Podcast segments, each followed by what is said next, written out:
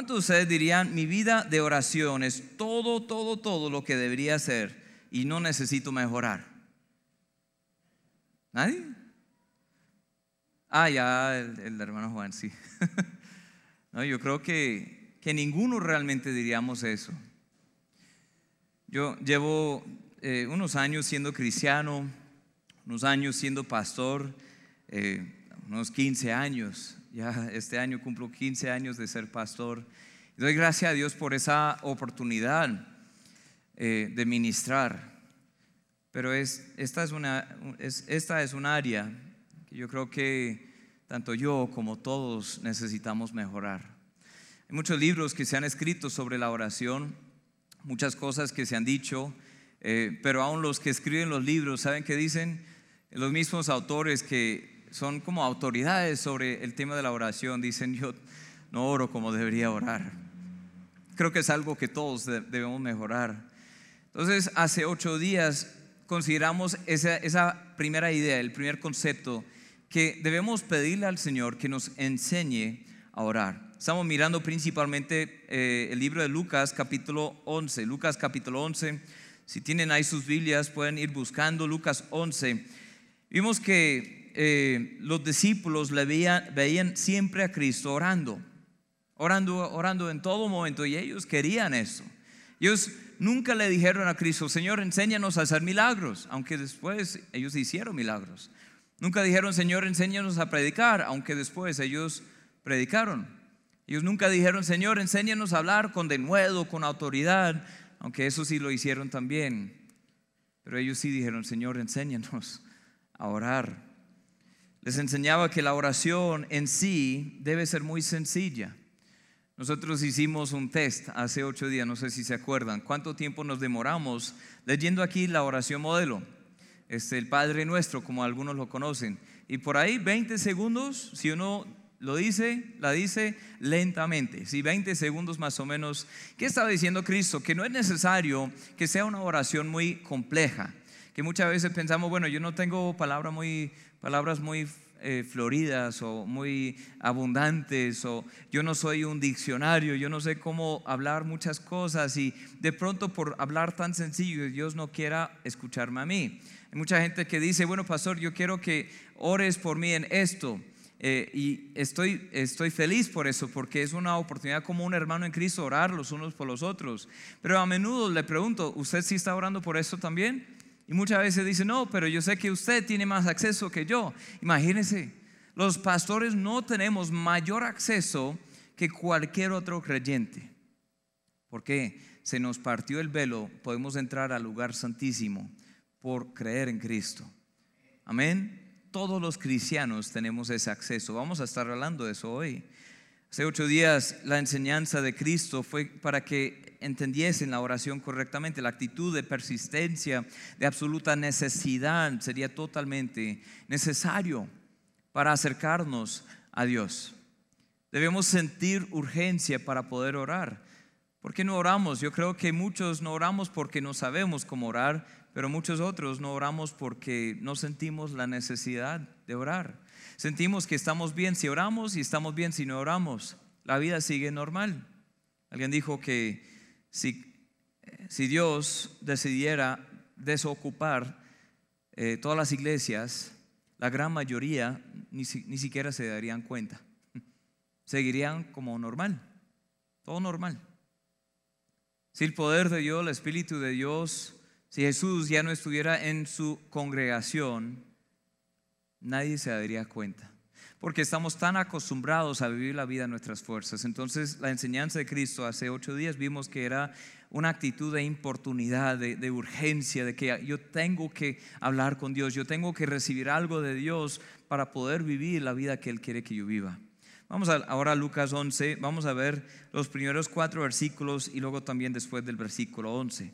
Dice, aconteció que estaba Jesús orando en un lugar y cuando terminó, uno de sus discípulos le dijo, Señor, enséñanos a orar, como también Juan enseñó a sus discípulos. Les dijo, cuando oréis, decid, Padre nuestro que estás en los cielos, santificado sea tu nombre, venga tu reino, hágase tu voluntad como en el cielo, así también en la tierra. El pan nuestro de cada día, dánoslo hoy. y perdónanos nuestros pecados, porque también nosotros perdonamos a todos los que nos deben. Y no nos metas en tentación, mas líbranos del mal. Versículo 11 dice, ¿qué padre de vosotros, si su hijo le pide pan, le dará una piedra? ¿O si pescado en lugar de pescado le dará una serpiente?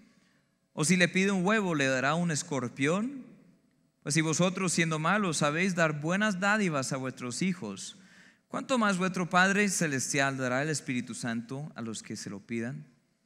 entonces uno de los principios más importantes que podríamos aprender aquí en cuanto a la oración es esa primera frase de la oración modelo que dice, Padre, ¿qué?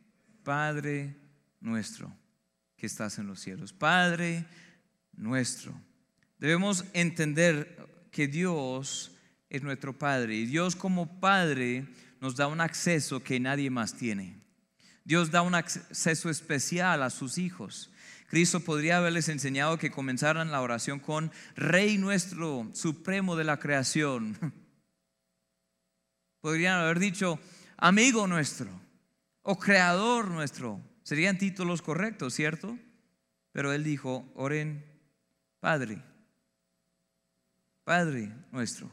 ¿Por qué? Hay confianza en la presencia de Dios. Eso es lo que vamos a estar considerando. Simplemente esa primera frase, Padre nuestro, porque nos da confianza en la presencia de Dios.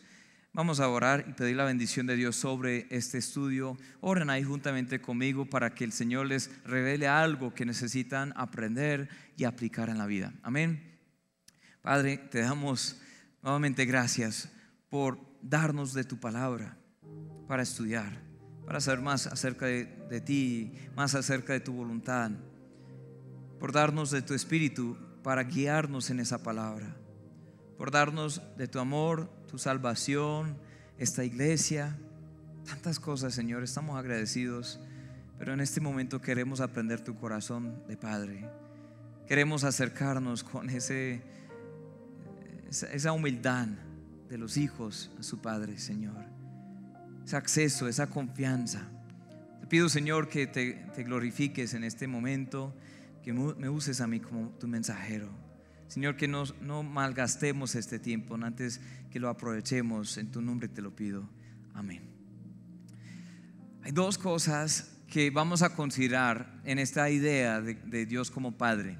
Primeramente, como un buen Padre, Dios es accesible. Como muy buen Padre, Dios es accesible. Dicen los versículos 7 al 9. Dice, orando no uséis vanas repeticiones como los gentiles que piensan que por su palabrería serán oídos. No os hagáis pues semejantes a ellos porque vuestro Padre, ¿vuestro qué? Vuestro Padre sabe de qué cosas tenéis necesidad antes que vosotros le pidáis. Vosotros pues oraréis así. Padre nuestro que estás en los cielos, santificado sea tu nombre. Mateo 6, el 7 a 9, ahí encontramos ese texto que dice que Padre nuestro, Él ya sabe que tenemos, de qué tenemos necesidad. Dios es accesible, nosotros no tenemos que desbloquear, usar palabras claves para que Dios nos escuche. ¿Se acuerdan de, de, Elías, el profeta Elías en el Antiguo Testamento, en Primera de Reyes, y estaba ahí en, una, en un duelo de profetas. Ahí estaban los profetas de Baal, estaba el profeta Elías, el profeta de, Dios, Jehová. Entonces ellos estaban ofreciendo eh, sacrificios y oraciones, súplicas a sus dioses. Y Elías ahí está esperando que ellos terminen y ellos comienzan a clamar y gritar y decir muchas cosas, este, hasta comenzar a herirse.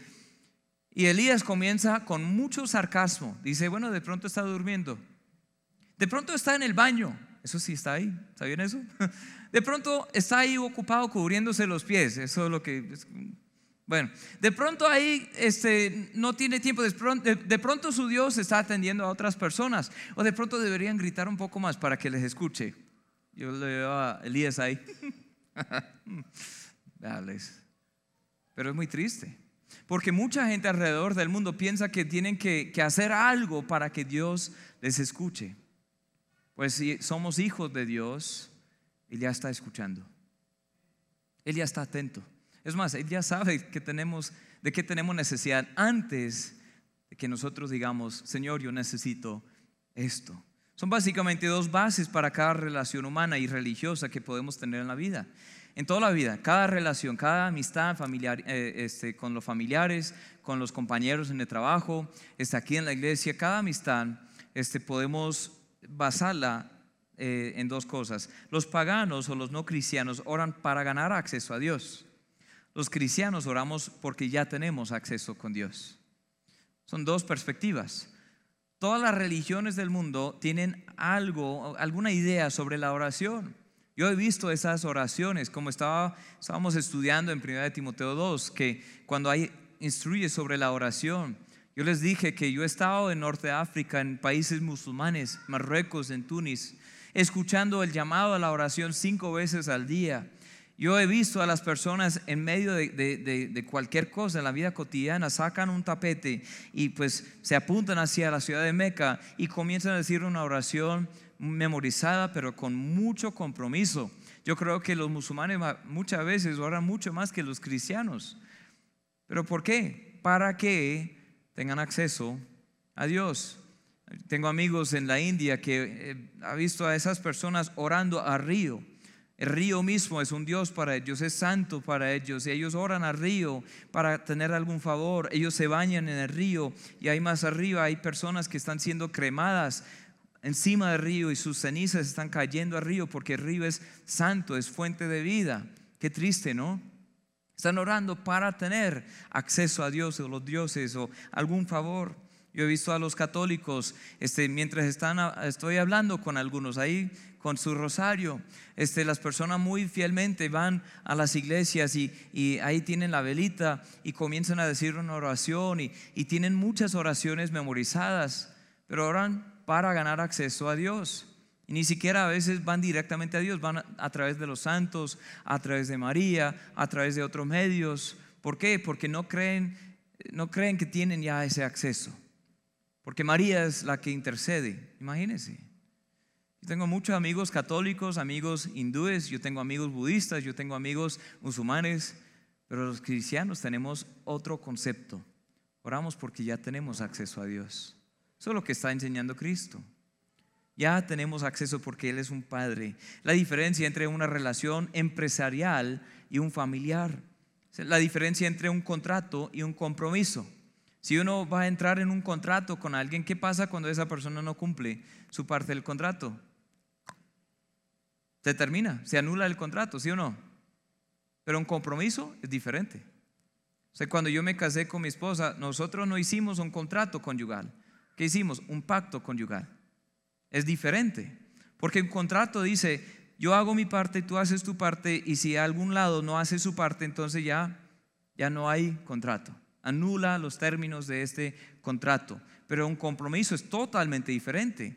Un compromiso dice, yo voy a hacer mi parte, no importa que tú hagas, yo voy a hacer mi parte, yo voy a cumplir. No es un 50% y 50%, es un 100% y 100%. Dios hizo un compromiso para con nosotros. Él nos recibe como un padre recibe a sus hijos. ¿Y qué pasa? A veces los hijos no obedecemos, ¿sí o no?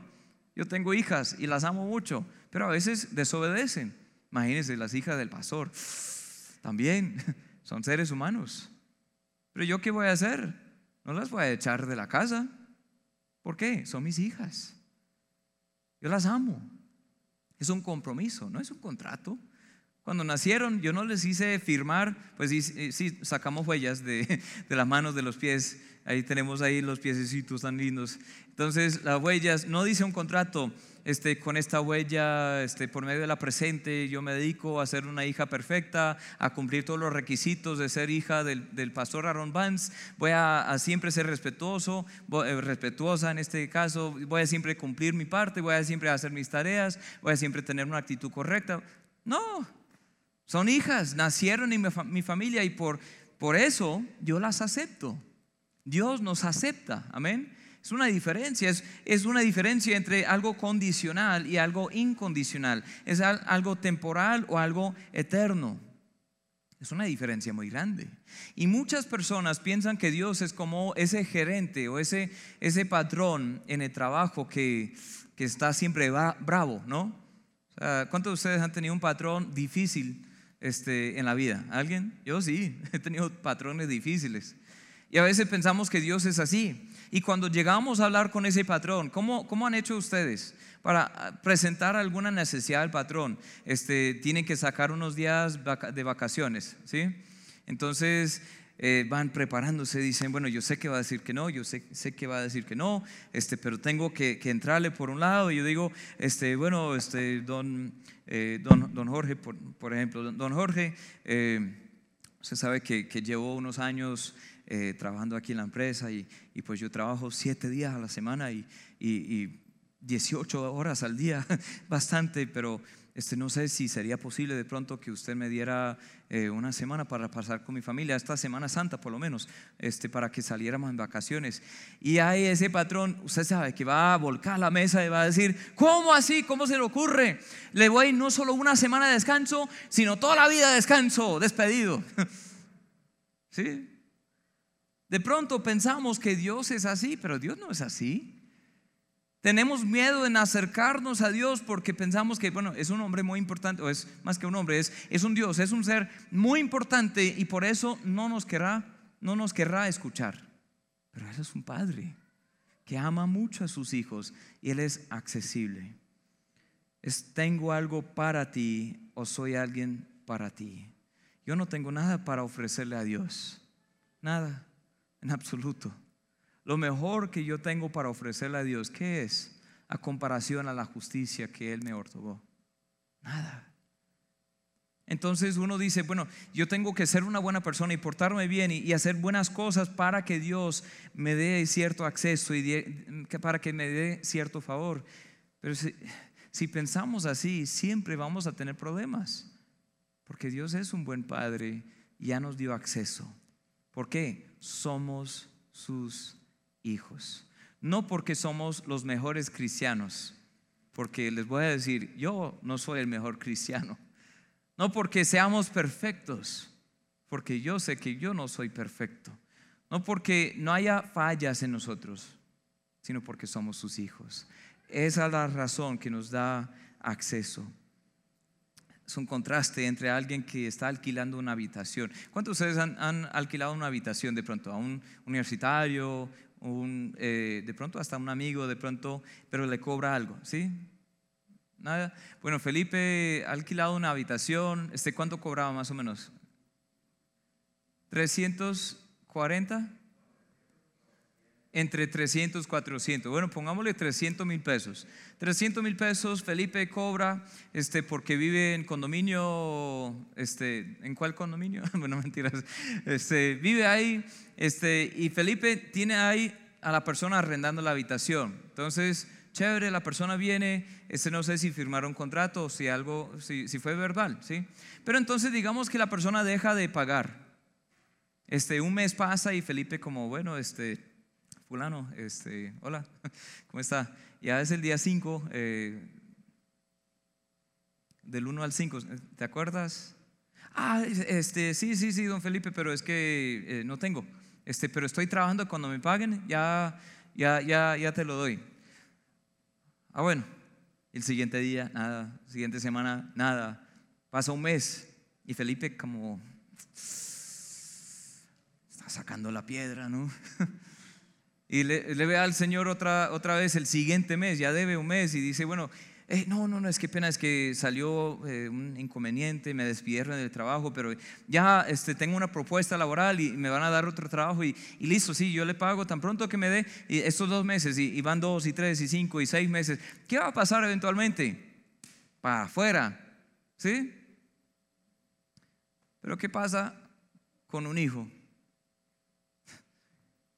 Un hijo, bueno, hay, familias que le cobran arriendo a los hijos, sí, mayores.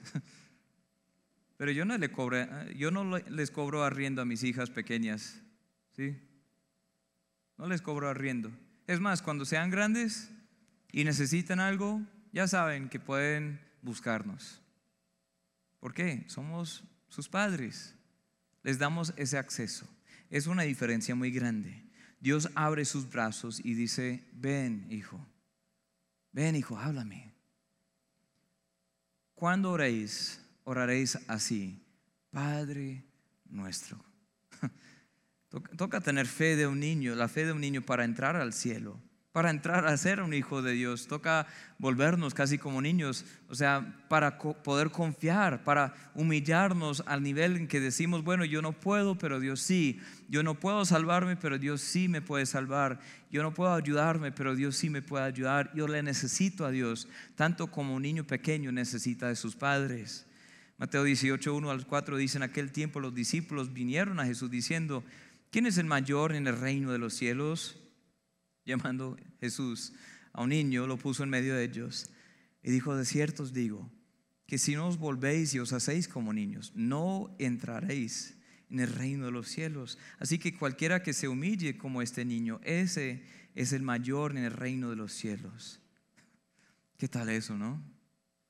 Hay que hacernos como niños. Hay que recibir también a los niños, porque representan la fe que deberíamos tener para tener acceso a Dios. El problema muchas veces es, no es que nosotros eh, no seamos muy pecadores, porque sí lo somos. El problema es que nos creemos no tan pecadores. El problema es que nos creemos básicamente buenos. El problema es que nos creemos básicamente capaces de hacer algo por nosotros mismos, pero no es así. Pero Dios dice, ven, yo te salvo. Ya hice todo lo posible para pagar tu salvación Ahora cree, ven. Al recibirle tenemos el derecho de ser llamado hijo. Eso es lo que me encanta lo que dice en Juan 1.12. Más a todos los que le recibieron, a los que creen en su nombre, les dio potestad de ser hechos hijos de Dios. ¿Qué significa la palabra potestad? ¿Alguien sabe? El derecho. También puede interpretarse la autoridad. La autoridad, el derecho, potestad, el poder eh, para poder ser llamados hijos de Dios. Pero, ¿cuál, es, es, ¿cuál es el requisito ahí? Recibir a Cristo. Porque no todos son hijos. Eso veremos ahorita, que no todos somos los hijos de Dios. Eso ha enseñado la iglesia tradicional aquí, que todos somos hijos de Dios, pero la Biblia dice, no, es que son dos familias. Pero los que reciben a Cristo como su Señor y Salvador, ellos sí tienen derecho de llamarse hijos de Dios. Quiere adoptarnos. Eh, la adopción en la Biblia, en esa cultura, tenía que ver con la herencia. No solo la adopción como nosotros lo vemos, que alguien recibe eh, a un niño de la calle como su propio hijo. eso es bonito, pero la adopción en la Biblia tiene que ver con la herencia. Y Dios quiso que seamos coherederos con Cristo. Imagínense, hermanos coherederos con Cristo, que dice en Gálatas 4, 4 al 7, pero cuando vino el cumplimiento del tiempo, Dios envió a su Hijo, nacido de mujer, nacido bajo la ley, para que redimiese a los que están bajo la ley, a fin de que recibiésemos la adopción de hijos. Y por cuanto sois hijos, Dios envió a vuestros corazones el Espíritu de su Hijo, el cual clama, Abba, Padre. Así que ya no eres esclavo, sino hijo y si hijo, también heredero de Dios por medio de Cristo. Ya no somos esclavos. Un esclavo, ¿cómo ve a, su amo? Con algo de miedo, con algo de, temor, de reverencia. Y sí, cierto que hay cierto nivel de temor hacia Dios porque Él es Dios y nosotros no somos Dios. Pero nosotros no tenemos el espíritu de un esclavo, tenemos el espíritu de un hijo. Abba era una palabra y es una palabra común en esa cultura. ¿Qué significa Abba? Papá, Padre. Abba es, e, e, es una forma muy cercana, muy coloquial de hablar con un padre. Yo creo que hemos perdido eso. Nosotros hemos olvidado que tenemos acceso a Dios como un buen padre que ama a sus hijos. Podemos acercarnos con confianza. Hebreos 4:16 dice, acerquémonos pues confiadamente al trono de la gracia para alcanzar misericordia y hallar gracia para el oportuno socorro. Confiadamente podemos entrar. Entonces vimos que como un buen padre Dios es accesible.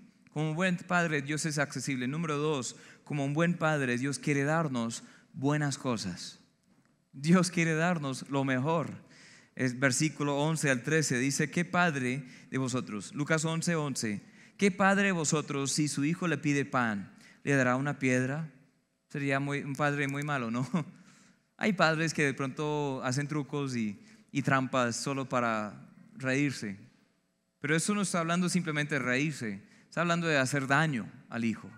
No está hablando de, simplemente algo de sarcasmo, está hablando de, un corazón malvado. Dice, no, ustedes no son así. O si, pescado, en lugar de pescado le da una serpiente, o si le pide un huevo, le dará un escorpión.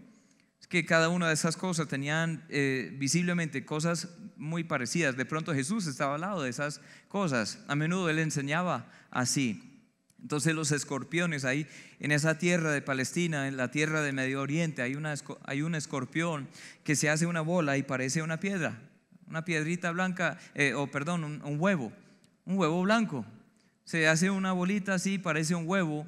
¿Para qué? Para que los otros animales que vengan a buscar un huevito tan bonito que la madrecita pajarita, ahí se dice pajarita, bueno, ahora sí, ella dejó ahí un presente entonces el animal viene y se abre el escorpión y mata a su, a su eh, almuerzo.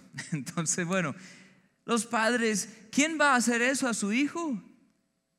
Papá, ¿me das un huevo? Miren eso. Sí, mi hijo, se murió. No, los padres no son así, ni nosotros. Pues si vosotros siendo malos sabéis dar buenas dádivas a vuestros hijos. ¿Qué quiere decir cuando dice siendo malos? Quiere decir que nosotros no somos Dios, somos pecadores, nosotros somos falibles, nosotros a veces pecamos contra nuestros propios hijos, pero sabemos que los hijos necesitan buenas cosas. ¿Cuánto más vuestro Padre Celestial dará el Espíritu Santo a los que se lo piden? Dios no engañará a sus hijos con darles cosas que les haría daño. Había una piedra que parecía un pan. Dios no hace eso. Pescado que era común y la serpiente mala, pero cuando se preparan parecen casi iguales. Ese escorpión en lugar de huevo. No, hasta los padres malos no hacen eso. Dios no retiene ningún bien de sus hijos. Amén. ¿Cuántos de ustedes realmente creen eso? Dios no retiene ningún bien de sus hijos. Creo que muchas veces lo dudamos. ¿Por qué? pasamos por cosas difíciles y nos quejamos. Yo he estado ahí, Señor, tú no eres tan bueno. Yo veo en la Biblia que eres bueno, pero si fueras bueno, me darías todo lo que yo quiero. Pero a veces, como mis hijas, es decir, cuando yo, me hice padre hace 11 eh, años esta semana, comencé a aprender más cosas acerca de Dios. A veces mis hijas me piden las cosas más innecesarias, por no decir otras cosas. Las cosas que ellas creen necesarias, pero que yo como padre sé que les hará daño. ¿No es así? Los, que son padres, sus hijos siempre les piden cosas necesarias o a veces no. A veces los hijos piden cosas que, pero papá, ¿por qué no? Y no entienden, no entienden, pero Dios es un buen padre que da lo mejor a sus hijos, así como nosotros, siendo malos, sabemos dar buenas cosas a nuestros hijos. Dios no retiene ningún bien de sus hijos. Toda buena cosa proviene de él. Santiago 1.17 dice, toda buena dádiva y todo don perfecto desciende de lo alto del Padre de las luces, en el cual no hay mudanza ni sombra de variación. Él es un buen Padre, nos da buenas cosas. No nos quitará el bien, como dice en Salmo 84.11, porque sol y escudo es Jehová Dios. Gracia y gloria dará Jehová. No quitará el bien a los que andan en integridad. Él es un buen padre. Él es un buen padre. A veces a mí no me va a gustar lo que Él dice. De pronto no me va a gustar que Él diga no a lo que yo le pido. Pero yo puedo descansar en saber que Él es el mejor padre de todos. Mucho mejor que yo. Yo procuro ser el mejor padre para mis hijas, pero yo sé que hay uno mejor. Amén. Yo sé que Dios como un buen padre me da buenas cosas me da el Espíritu, me da sabiduría, me da gracia. Todas esas cosas son peticiones que cuando uno le pide a Dios, Él dice, sí, mi hijo, toma, toma. Amén. Como hijos no siempre sabemos qué es lo que necesitamos. Dios sí sabe. Y va a hacernos bien, que dice en Salmo 23, todos los días en nuestra vida.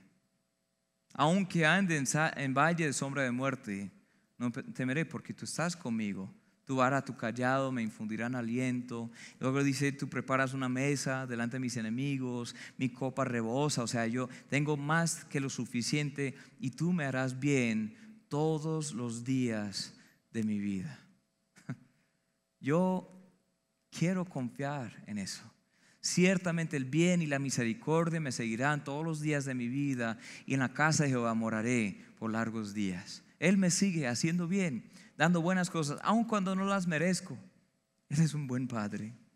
Es posible que si no, no nos ha dado, es posible que si no nos ha dado lo que pedimos, porque lo que le estamos pidiendo no nos sería bueno no sería bueno para nosotros. Tenemos que llegar a confiarle como Padre, Él sabe mejor, Él sabe mucho mejor que nosotros, nos invita a llegar a su presencia y simplemente hablarle.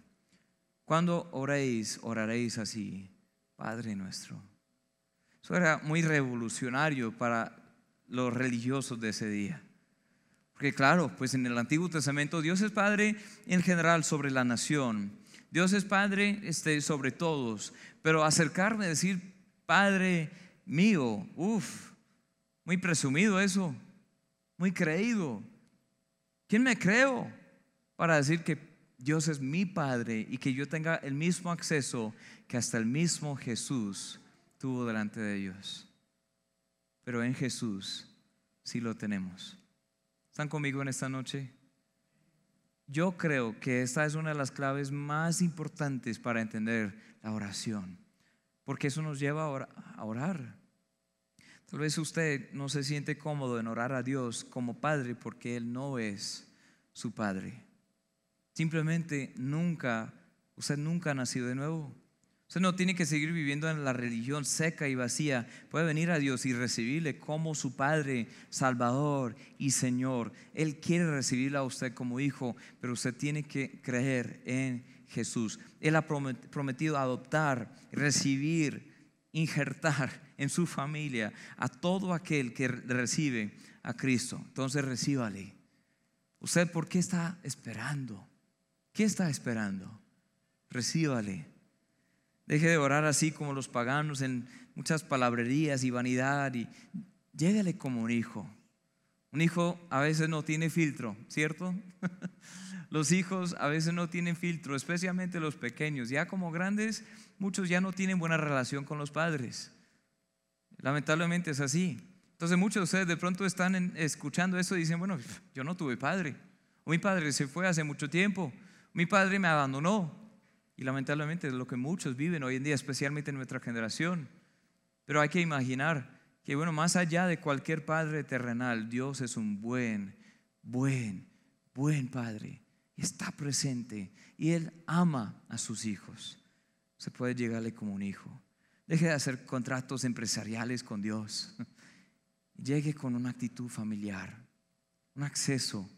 Como hijos, vengamos ante su presencia confiadamente. Él nos acepta y es supremamente paciente. Quiere darnos lo bueno. Entremos en ese lugar. Hablemos con el Padre. Si Dios es nuestro Padre, sigamos en sus pisadas. Efesios 5.1 dice, ser pues imitadores de Dios como hijos amados. Este, mis hijas quieren imitarme muchas veces. Este, yo, yo uso una, un sombrerito, una gorra, no sé cómo, cómo lo dicen este, de los viejitos, algunos me han dicho. Este, ¿Cómo es? La, ¿Cómo es?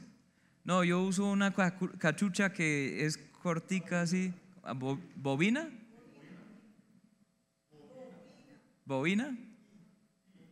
¿Bobina? Bueno, voy aprendiendo. Entonces yo me pongo eso y a veces llego a la casa y ¿saben lo primero que quieran hacer mis hijas? Me la quitan y se la ponen. Dicen, miren, soy como papá. Yo quiero seguir las pisadas de Dios como un hijo amado. Yo quiero ver cómo es, imitar su carácter. Yo quiero imitar su bondad. Quiero imitar su gracia. Quiero imitar su amor, quiero imitar su, perdón, quiero ser como Él, porque Él es un buen padre. Un hijo imita mucho a sus padres, muchas veces sin intentar, pero debemos estar reflejando siempre el carácter de Dios más y más todos los días. Ahora podemos vivir con confianza en la presencia de Dios porque Él es nuestro papá. A mí me encanta lo que dice primero, primero de Juan 3.1. Dice, mirad cuál amor nos ha dado el Padre para que seamos llamados hijos de Dios. Si no eres aún su hijo, si aún no has nacido en su familia, no has sido reengendrado ahora con sus genes, no has sido adoptado en su familia. Hay tantas formas de pensar en esta relación, pero si aún Él no es tu padre, ¿qué estás esperando? Él ve tu pecado, hmm, no hay nada que puedas hacer para esconderlo. Y no hay nada que puedas hacer para borrar tu pecado, para justificarte. Pero por eso Cristo murió en la cruz por ti por mí. Por eso Él cargó en sí nuestra maldad, nuestra iniquidad, para que creyendo en Él fuésemos hechos hijos de Dios, tan justos como Cristo, con ese mismo acceso que Cristo el Hijo. Eso no lo entiendo. Doy gracias a Dios por eso. Si eso es usted necesitando ser salvo, acepte el mensaje hoy. Señor, Padre, que estás en los cielos, pero también estás aquí con nosotros. Gracias. Gracias por amarnos. Gracias por demostrarnos tu salvación, tu amor, en que siendo aún pecadores, enviaste a tu Hijo Jesús, ese Hijo perfecto, el Cordero sin mancha, a que muera en mi lugar. Siendo yo indigno, un indigno pecador, me amaste y ahora me recibes. Ahora tengo acceso. Señor, perdóname por no hablarte como debería poder hablarte. Perdóname a veces por pensar que estás bravo conmigo, que no quieras escuchar de mí, sin saber que ya sabes todo. Me aceptas porque estoy en el amado, estoy en Cristo. Señor, tú eres como ese, ese padre del hijo pródigo, esperando a veces que los hijos vuelvan.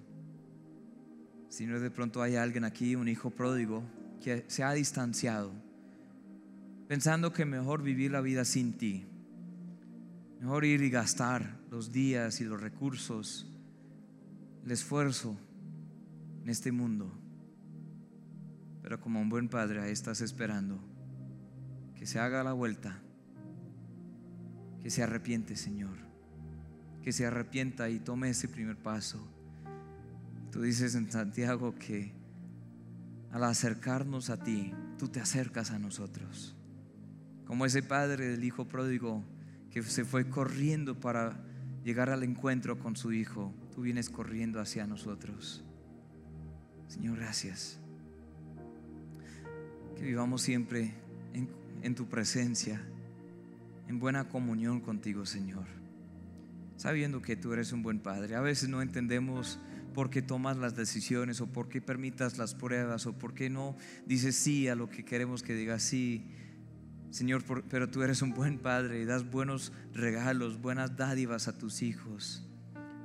Señor, ayúdanos a confiar en tu carácter cuando no vemos qué estás haciendo, cuando no lo entendemos.